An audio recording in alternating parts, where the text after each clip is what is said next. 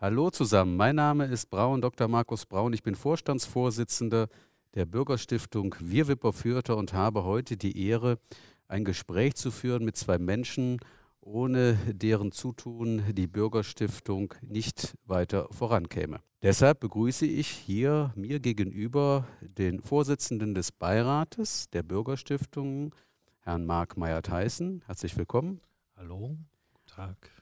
Und äh, unseren Geschäftsführer, den Geschäftsführer der Veranstaltungs- und Kultur GmbH Alte Drahtzieherei, Herrn René Köhler. Ja, vielen Dank. Schön, dass ich da sein darf.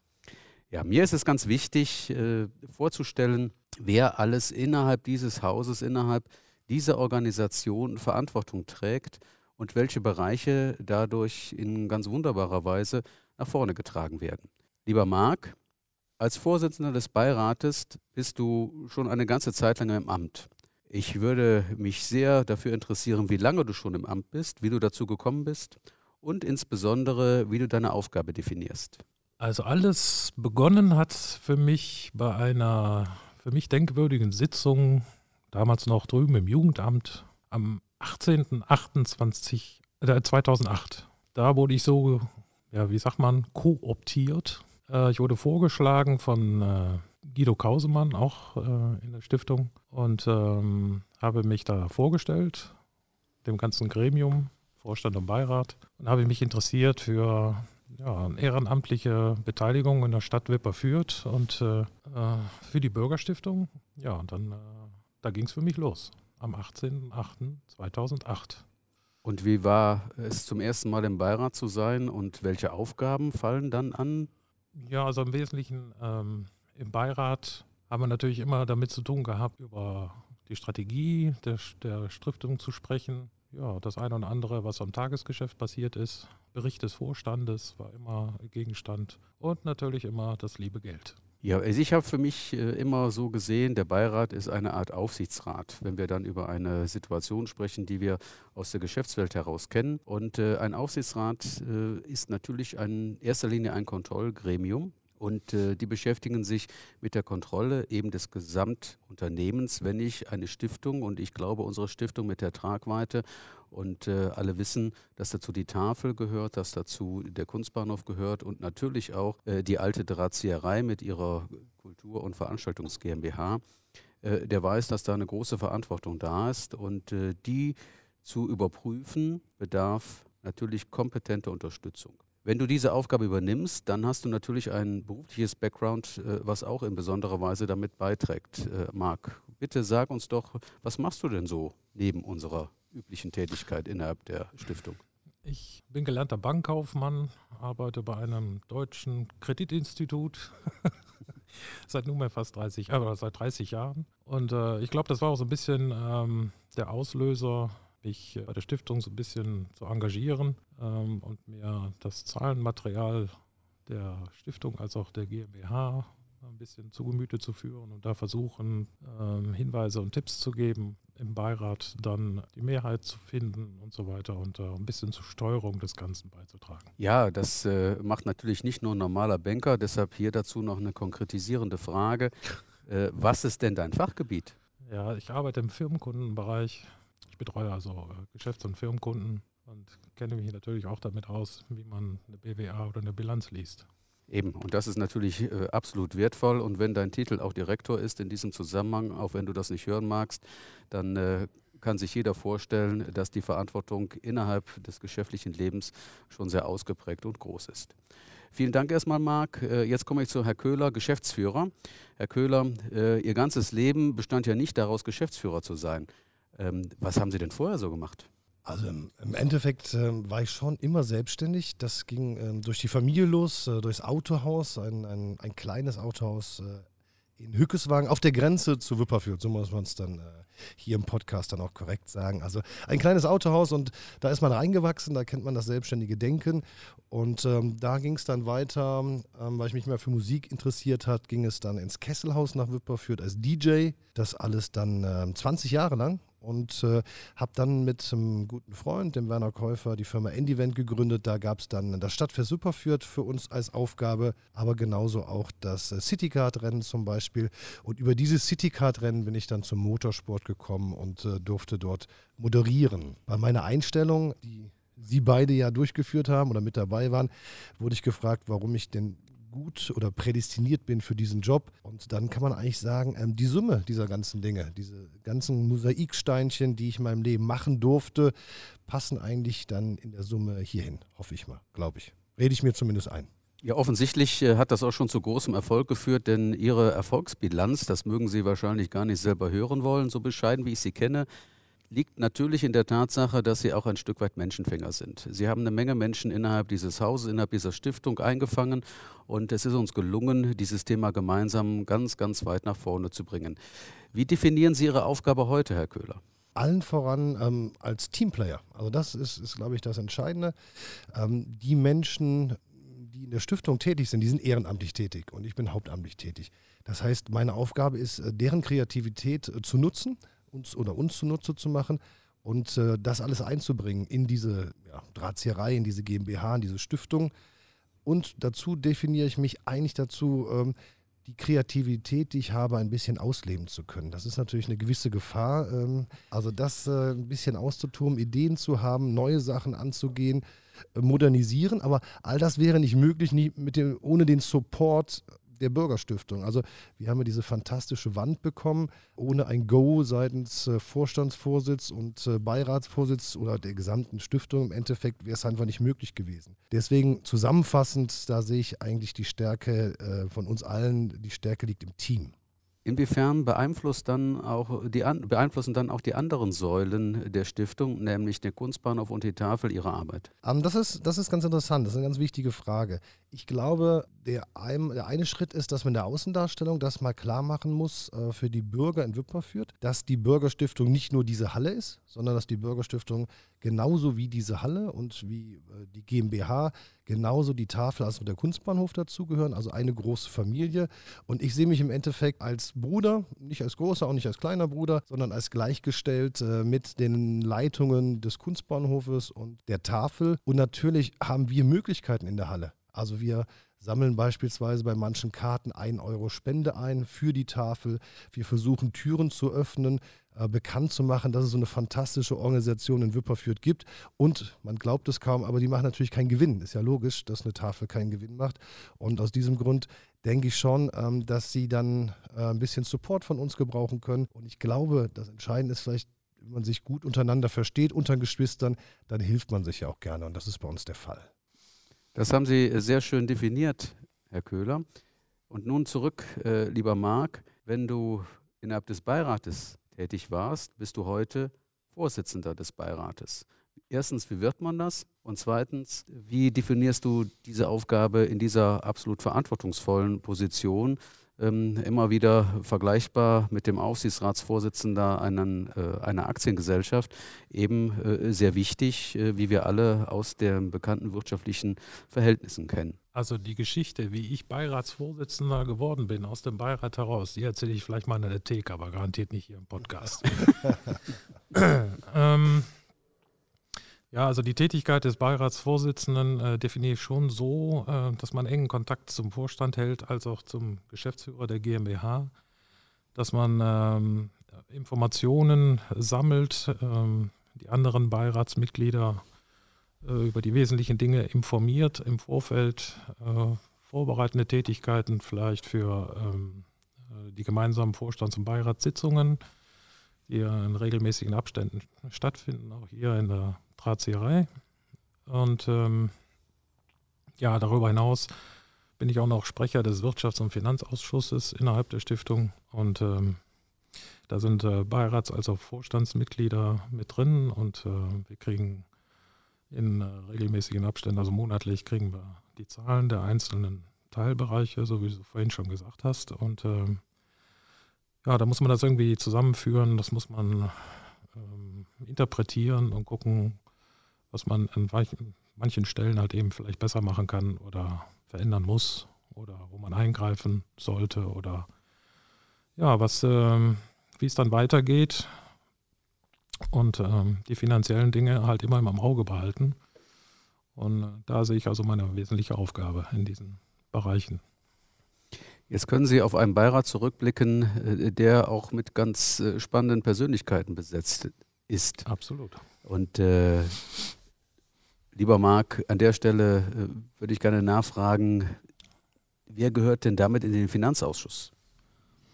Ja, also zum Wirtschafts- und Finanzausschuss gehören äh, Dieter Flossbach, Guido Kausemann, Simon Lorscheid und ähm, aus dem Vorstand ist auch Jens Kaufmann dabei. Und vor kurzem haben wir noch unseren Kämmerer, Herrn Herbert Wilms, dazu gewinnen können. Das ist eine absolut kluge Entscheidung, wie ich finde. Ähm, alleine aus diesem Finanzausschuss kommen wichtige Initiativzündungen für unsere gesamte Tätigkeit. Gleichwohl äh, ist da noch der Beirat und äh, zu diesem Beirat zählen ebenso spannende Persönlichkeiten. Und äh, hier die Frage an dich, äh, wer gehört dazu?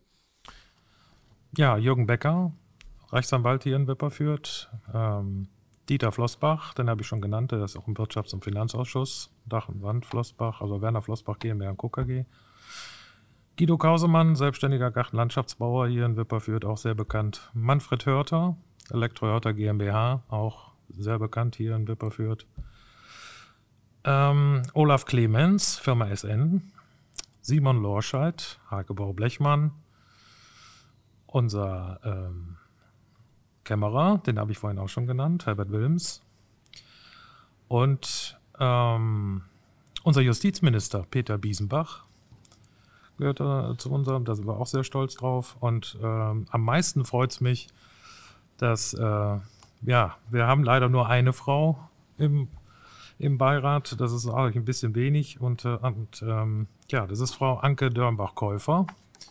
Und die Anke, die kenne ich schon aus der Schulzeit hier im St. Angela zusammen. Also das freut mich total, dass die ähm, bei uns im Beirat mitmacht. Ja, aus dem Beirat heraus ist ja in den Vorstand gewechselt äh, die Elke Auras, Genau. die ja leitende Verantwortung äh, bei der Caritas bzw. Äh, bei der ambulanten Pflege trägt, hier in Wipperfürth und Lindlar. Richtig. Ähm, also insofern äh, leider nur die zweite Frau innerhalb der Gesamtkonstellation Genau. und wir wünschen uns natürlich mehr und freuen uns über weiteren Zuspruch Ja. in diesem Bereich. Absolut. Marc, äh, eine abschließende Frage. Was war dein schwierigster Moment innerhalb der Stiftung? Oh, da muss ich jetzt. ähm, Also es gab den einen oder anderen, ich weiß jetzt nicht, wen ich jetzt auswählen soll. Meine Einstellung, oder? Deine Einstellung. ja, ich kann mich erinnern, als ähm, unser ähm, bisheriger Geschäftsführer der GmbH, Herr Klinke, ähm, dann ähm, den, die Geschäftsführungssitz der GmbH aufgegeben hat, ähm, musste ja jemand Neues kommen. Und ähm, da gab es eine Abstimmung innerhalb äh, des Gremiums. Äh, es gab zwei Kandidaten, unter anderem Herrn Köhler. Und äh, wir haben uns die Kandidaten, naja, es gab ja drei, ne? es gab ja noch jemanden. Und ähm, ja, äh, zum Schluss hat sich dann mehrheitlich ähm, das Gremium für Herrn Köhler entschieden.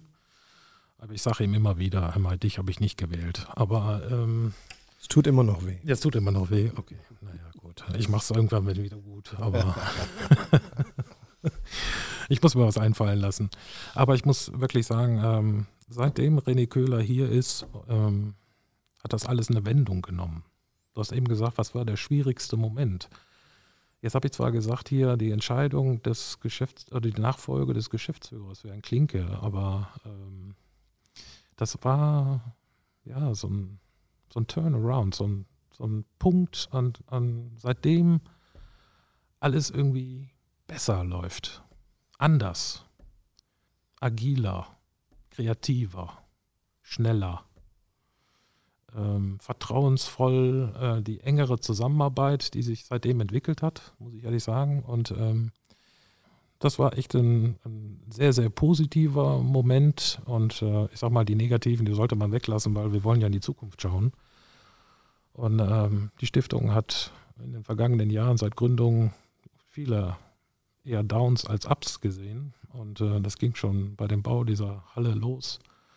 Und noch viele Dinge könnte man danach erwähnen, aber ich sag mal, äh, das Positive sollte, sollten wir nach vorne tragen. Und das, das absolut Positive ist René Köhler. Jetzt hast du mir ja schon die nächste Frage äh, weggenommen. Wenn ich nach dem, nach dem schwierigsten Momentum gefragt habe, dann hätte ich jetzt genauso gut äh, meine Frage angeschlossen nach dem positivsten Erlebnis. Und offensichtlich ähm, koaliert das miteinander. Ja. Und äh, umso schöner ist es, darauf zu blicken, äh, was dann die Zukunft bringt. Und äh, deshalb direkt die nächste Frage, was ist aus deiner Sicht die nächste größte Herausforderung? Ja gut, in der pandemischen Lage, die wir jetzt haben, wo wir überhaupt keine Einkünfte haben, müssen wir natürlich sehen, äh, das ganze Gebilde, Stiftung mit GmbH, Tafel, Kunstbahnhof irgendwie zusammenzuhalten. Und das ist momentan eine ziemlich schwierige Situation. Und die ganze schwierige Situation, das wissen wir alle, hat im März letzten Jahres angefangen mit äh, Ups and Downs und so weiter. Dann durfte man mal wieder irgendwelche Veranstaltungen machen. Ich denke mal an unsere Box-Veranstaltung, Boxen, also hier abgegrenzte Bereiche. Ähm, wir haben alles Mögliche versucht. Und dann haben wir ähm, uns entschlossen, auch mit deiner tatkräftigen Unterstützung, Markus, das Thema äh, voranzutreiben. In der sogenannten sauren Gurkenzeit letztes Jahr haben wir dann endlich, endlich den Boden in der Halle erneuern können, der von Anfang an ja falsch verlegt worden ist und ähm, uns nur Probleme gemacht hat. Und ähm, da haben der, hat der René Köhler mit seiner Mannschaft auch wirklich ganz Tolles geleistet, hier das alles auf die Beine zu stellen. Aber dabei ist natürlich auch zu erwähnen, dass viele Beiratsmitglieder, ich nehme mal Elektro Hörter, ich nehme mal Herrn Lorscheid und ähm, Kausemann. Herrn Kausemann natürlich, die also tatkräftig hier unterstützt haben und alles Mögliche auf die Beine gestellt haben, um den Boden hier zu sanieren. Und das war äh, auch wieder so ein Punkt, der uns weiter nach vorne gebracht hat und äh, eine Perspektive aufgezeigt hat. Aber nichtsdestotrotz ist die Lage natürlich schlimm. Wir können keine Veranstaltung machen, wir haben keine Einnahmen, wir haben gar nichts. Und äh, da kann ich nur sagen, ich äh, bin froh um die wesentlich verbesserten Kontakte und die ganz offene, der ganz offene Austausch und die Transparenz gegenüber der Stadt, der Politik, dem Stadtrat, der Bürgermeisterin, die Unterstützung aus dem Bereich. Im Wesentlichen kann ich da noch nennen Herbert Wilms, den Kämmerer. Und natürlich auch äh, die Politik, die uns auch stützt bei, bei allem, was so möglich ist. Ähm, wir wissen ja alle aus der Presse auch äh, die Hilfen, die es in der Corona-Phase gibt.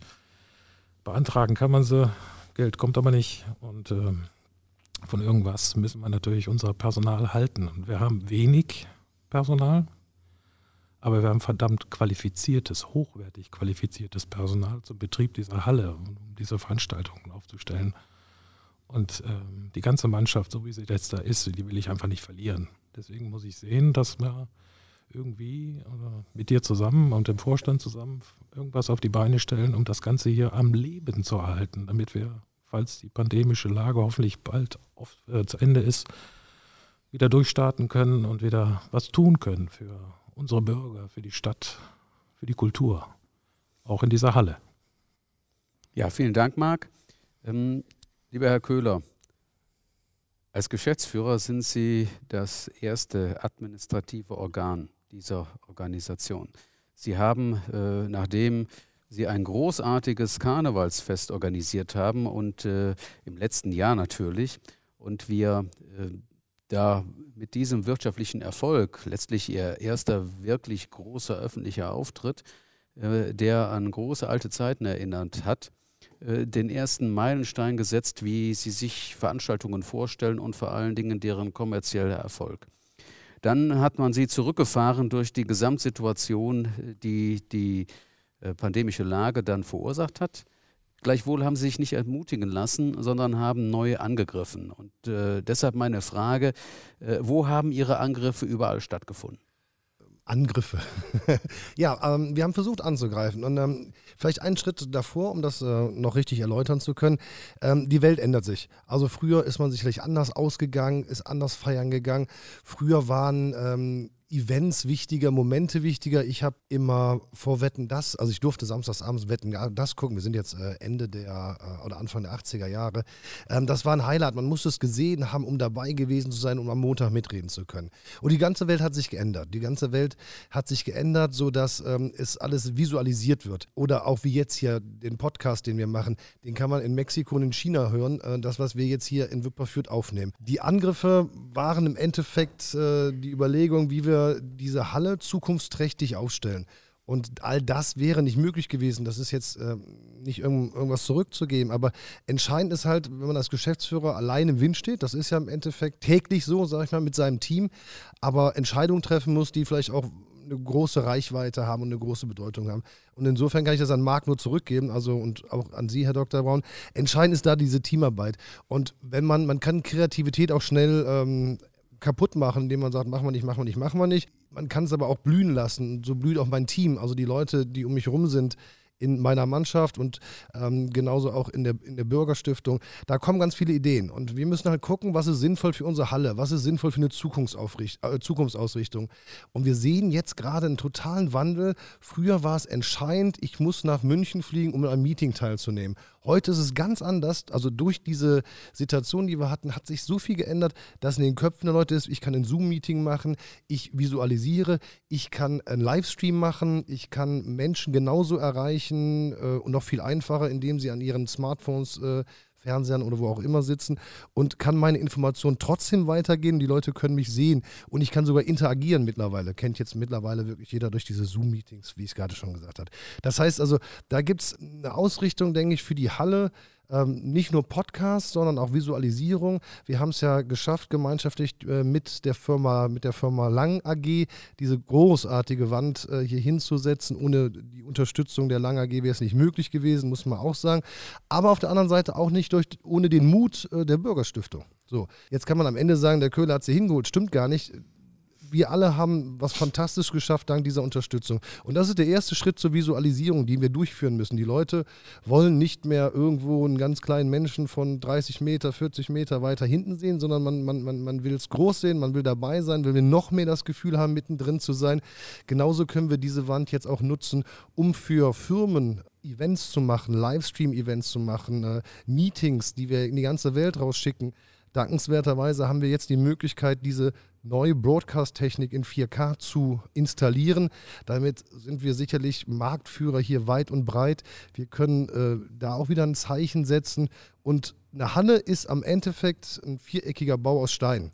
Wir müssen das alles mit Leben füllen und mit Ideen füllen, mit Kreativität füllen. Und das können wir nur als Team. Und deswegen ist meines Erachtens die Idee zu sagen, wir müssen jetzt auch visualisieren, also diese Livestream-Technik oder Podcast ist nicht visualisieren, aber diese modernen Geschichten mit aufzunehmen, das wäre der entscheidende Angriff, den wir jetzt auch gerade setzen, wie man hört. Ja, absolut. Ähm, Herr Köhler, noch eine ergänzende Frage äh, zum Thema Livestream. Was kann damit passieren hier? Also grundsätzlich kommt man ja in diese Halle, um einen Comedian oder eine Band live zu sehen. Das ist der erste Punkt. Aber ich glaube, die Zukunft wird sich so ändern, dass wir auch ein Forum bieten müssen, dass wir das, was wir hier veranstalten, auch nach außen transportieren. Und da ähm, setzt genau unsere Idee an. Wir werden also Fernsehtechnik, Broadcast-Technik bekommen, dass wir alles, was auf der Bühne passiert, zeitgleich live ins Internet in sogenannte Frames, also in gewisse Rahmen setzen können, was Unternehmen auf ihren Homepages einbinden können, was man über YouTube, über Facebook, Instagram überall streamen kann. Wir können Informationen rausgeben. Das wird nie den Live-Charakter einer Band ersetzen, aber wir können in diesem Moment zum Beispiel Firmen anbieten und sagen, die Firma, ich nehme jetzt ein Beispiel, SN, die hat überall Dependancen, ähm, die müssen gar nicht mehr zusammenkommen, sondern wenn es wichtige Punkte gibt, kann sich der Chef hier hinsetzen, der kann seine Maschine mitbringen, der kann hier live erklären, die Maschine, auch für, für, für, für seine äh, Kunden. Kann, wir können mit unserer Kameratechnik wirklich alles zeigen in 4K, also viermal Full HD aufnehmen und im selben Moment live äh, rausschicken. Also das halte ich schon für Wipper führt äh, für eine absolute Sensation. Und ich, wie gerade schon gesagt, da sind wir sehr, sehr weit vorne. Ja, ergänzend äh, habe ich ja mitbekommen, dass äh, ganz, ganz wenig Kommunen überhaupt über diese Technik verfügen. Ja. Und deshalb wird es auch in Zukunft möglich sein, die Ratssitzungen und Ausschusssitzungen, die ja zurzeit vornehmlich hier in dieser Halle äh, stattfinden, direkt in die Wohnzimmer oder in die Arbeitszimmer unserer Zuhörer zu transportieren und damit direkt informiert zu sein, wie die einzelnen politischen Strukturen sich hier äh, in dieser Kommune darstellen, positionieren, wie der Wille ist und äh, also die politische Meinungsbildung und welche Erfolge da abzusehen sind. Absolut.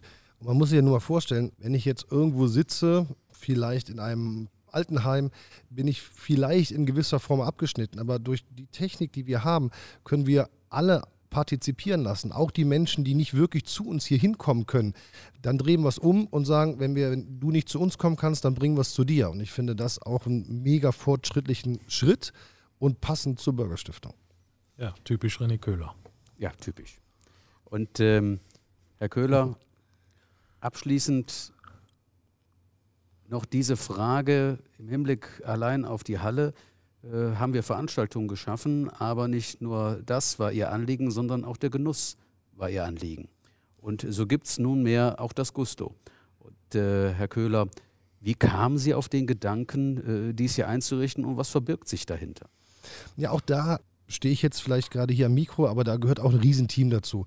Und da gehört auch ein Markt dazu, der dann in den ersten Ideen, die wir hatten, dann auch gesagt, uns den Mut gegeben hat und gesagt, mach mal, mach mal, mach mal, lass mal, lass mal gucken. Zeig mir mal, ich rechne das mal durch, ich check das mal und dann gehen wir zum, zum, zum Vorstand, denk mal weiter. Also wir haben den Aufgabe damals bekommen von der Politik, die gesagt hat, ihr habt eine sehr schöne Gastronomie, das steht, denke ich mal, ganz außer Frage, also die Räumlichkeiten und nutzt die doch mal. Und wir haben aber gesagt, es macht keinen Sinn, wenn wir jetzt unseren Freunden am Marktplatz, also den Wirten am Markt, in irgendeiner Form Konkurrenz machen. Also wir bieten auch das Schnitzel an, die Pizza an und den Burger an. Versuchen wir, könnte der Eindruck entstehen, wir wollten irgendjemand irgendwas wegnehmen. Und genau das wollten wir gerade nicht. Und dementsprechend kam uns die Idee, das Feld für eine Tapas-Bar ist in Wipperfürth nicht besetzt. Also es gibt weit und breit äh, hier keine Tapas-Bar, die also ähm, Spezialitäten in dieser kleinen Kantenform anbietet. Aus dem Grund haben wir das einmal getestet, ein Wochenende äh, gemacht und im letzten Jahr dann nochmal einen richtigen Testlauf gemacht und haben gesehen, die Tage, die wir gemacht haben, das waren zwei oder drei Tage, die waren restlos ausverkauft. Das, so haben wir also festgestellt, das Bedürfnis ist da. Und dementsprechend haben wir gesagt, jetzt versuchen wir es und auch da ist ein Riesenteam hinter. Der Koch, äh, meine Frau, die da Kreativität reingesetzt hat, aber auch unsere Auszubildenden, die Frau Weiß, die Frau Berghaus. Der Herr Bergfeld hat das alles umgesetzt, der Herr Frenzel hat das technisch gemacht. Also jetzt stehe ich hier als Spitze des Eisbergs, ähm, der sich dafür bedanken darf, dass wir es machen durften. Aber am Ende sind es 10, 15 Personen, die da eingesetzt wurden oder die sich eingebracht haben. Und jede Mitarbeiterin, jede Kellnerin, die in, in Gusto, so heißt es, arbeitet, die gibt dieser ganzen Sache auch ein Gesicht und äh, ihre eigene Note. Und alle die sind entscheidend für den Erfolg. Ja, letztlich, wenn ich rekapituliere, steht nunmehr alles in den Startlöchern. Ich sehe die Halle ist in einem Bestzustand. Sie ist komplett instand gesetzt, auf den modernsten Ebenen der Technik angelangt. Wir haben eine hervorragende Restauration. Unser Team steht. Wir sind bereit für die Aufgaben, die auf uns zukommen und hoffen, dass diese Situation sich so schnell wie möglich auch umsetzen lässt. Lieber Marc, mhm. Dein Wunsch zum Schluss. Virus weg, Halle voll.